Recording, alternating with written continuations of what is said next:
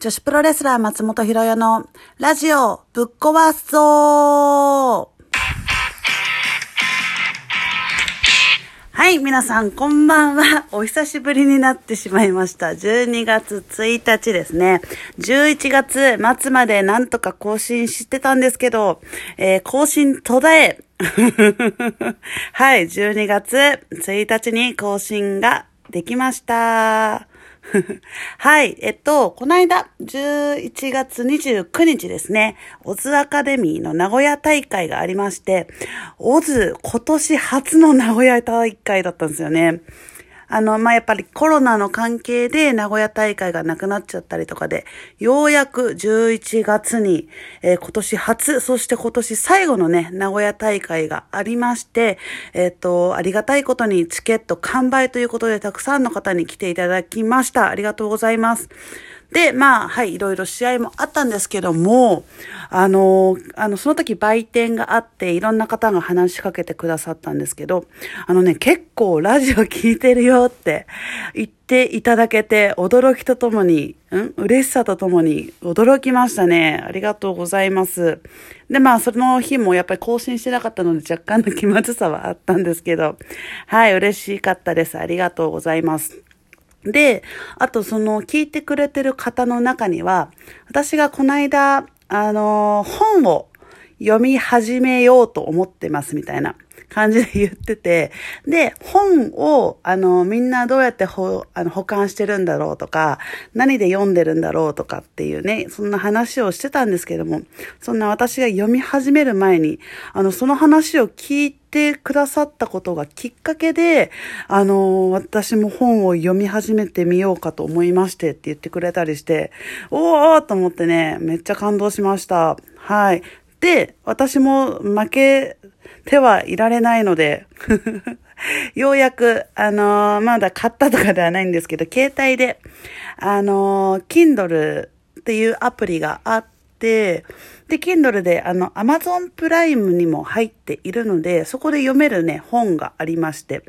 で、そこで今、試しに読み始めているところです。で、読み始めている本が、あの、陸上のタメッスエさんが書いている本なんですけど、まあね、まだ読み始めて4分の1ぐらいなんですけどね、なかなか、あのー個性が強い方の本なんだなっていう。あの、簡単に言うと、ティモンディ高岸さんを否定してる、あの、語弊ありますけど、あのやればできるっていうね、あのこう、みんながやればできるんだよっていうのをね、あの、真っ向からこう否定している感じの本なんですけど、あの結構、まあ面白いですね。あの、こういう考え方もあるんだなっていうのとか、あと現実的だなっていうのとか、まあでも、まあ人それぞれ生き方があるんで別にね、いろんな考え方があっていいと思うんですけども、いろんな考え方があるなと思いながら、はい、今読み進めているところです。まあこれから、うん、まあそういう自伝物とかは結構好きなんですけど、あとミステリーとかね、そういったのを読んでいきたいなと思ってます。何かおすすめあったら、その時の流行りとかね、私まだ追っついてないので何かあったら教えてほしいなと思ってます。はい。まあそんな感じでラジオの、あの、聞いてるよとか、あの、内容のことの話とかを、あの、この間名古屋とか、まあファイルドライバーとかで、あの、お客さんからいろいろ、あの、感想だったり聞けたので、はい。ラジオやってよかったなと、はい、思った感じでございます。はい。で、名古屋大会で、この間、あの、花園桃香選手という、えっ、と、まだデビューして2年目の選手と、えー対決したんですけど、あの、最近、若い選手と、あの、シングルマッチ多いなって最近ずっと思ってたんですね。で、あの、自分のホームページで、あの、試合結果を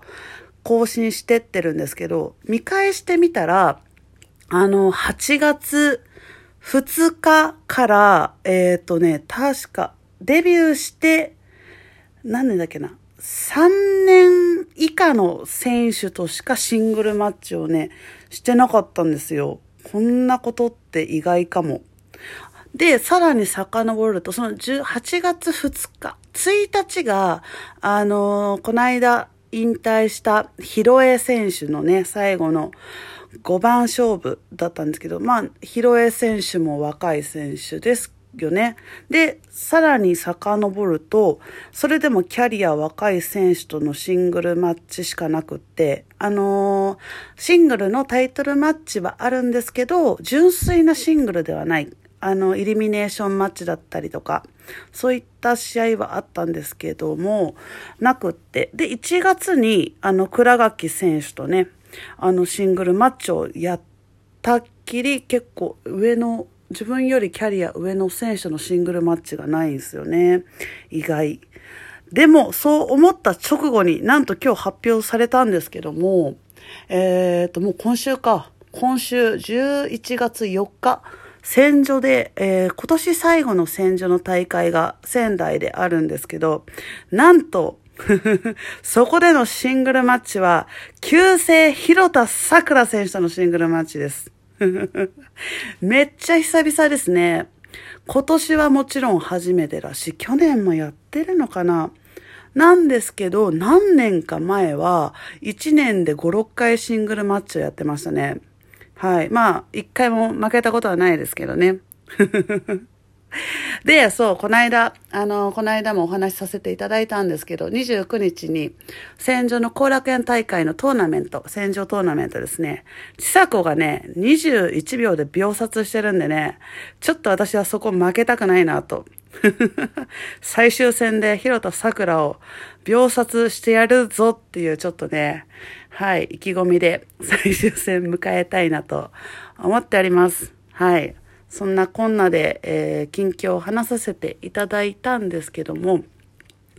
あの、名古屋大会、まあ、久々に行ったんですけど、あの、名古屋での思い出ってなんだろうなって思ってて、で、えっ、ー、と、まあ、もちろん、ベルト体感だったりとか、いろいろね、あの、ハッピーな思い出ももちろんあるんですけど、やっぱ記憶に色濃く残るのって、あの、大体こう、痛い話だったりとかじゃないですか。痛い話だったり、嫌な思い出だったりとかね。そういうのは私は覚えがちなんですけど、あのー、前に何の大会だったか覚えてないんですけど、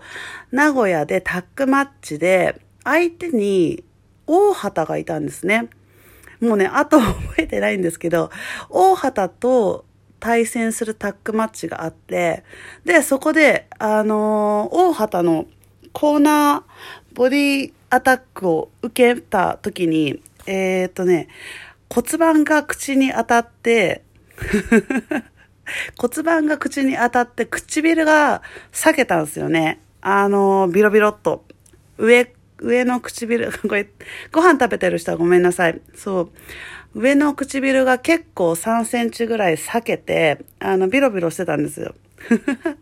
切れたのは分かったんですけど、結構スパッと綺麗に切れたのか、まあ、そんなに流血もせず、まあ、痛みもそんなになく、あの、試合は試合で終えたんですけど、試合後見てみたら結構、あの、唇取れそうな感じで、で、まあ、すぐに、あの、名古屋の病院に連れて行ってもらって縫ったんですけど、これがね、あの、人生の中で一番痛かった。あの、もちろん麻酔は唇に、あの、打つんですけど、液体の注射で唇の周りバンバンバンバン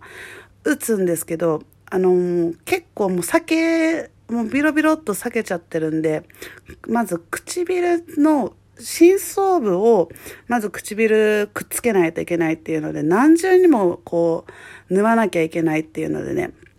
あの、肉の内側を縫うってね、なかなかこう麻酔つけ、もう効かないんですよね。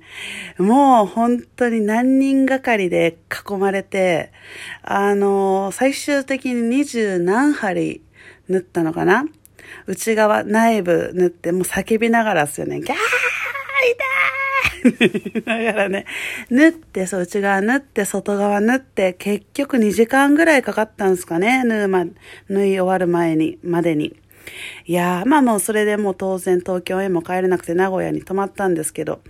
いやー、まあ唇は他にも、えー、縫ったことはあるんですけど、その時の痛みに比べたらもう1000倍ぐらい痛かったなっていう名古屋の思い出。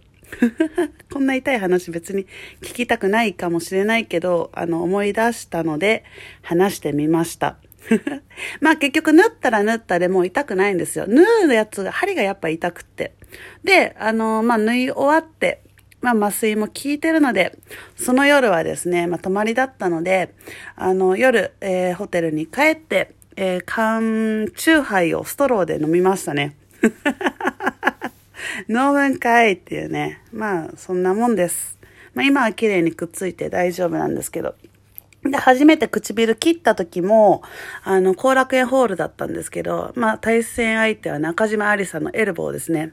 唇がパックリ、まあ、その時も切れて、後楽園ホールに医務室があるので、でそこで、あの、に、その時は2針ですけどね、初めて唇縫うっていうので、だったんで、めっちゃ緊張したんですけど、あの、縫った時が1針目が全然麻酔効いてなくって、超痛くって、やべえ縫うってと思ったら、2針目で麻酔が効いてて、あの、全然痛くなかったっていうね、そんな思い出もあります。は、怒涛に話してたら時間がもうない。はい。そんな感じで今、後は不定期にラジオを更新していきたいと思います。また今後もいいねやギフト、そして質問もいただけたら嬉しいなと思ってます。はい。今日も最後まで聞いてくださってありがとうございました。ではでは、女子プロレスラー松本ひろよのラジオぶっ壊すぞーでした。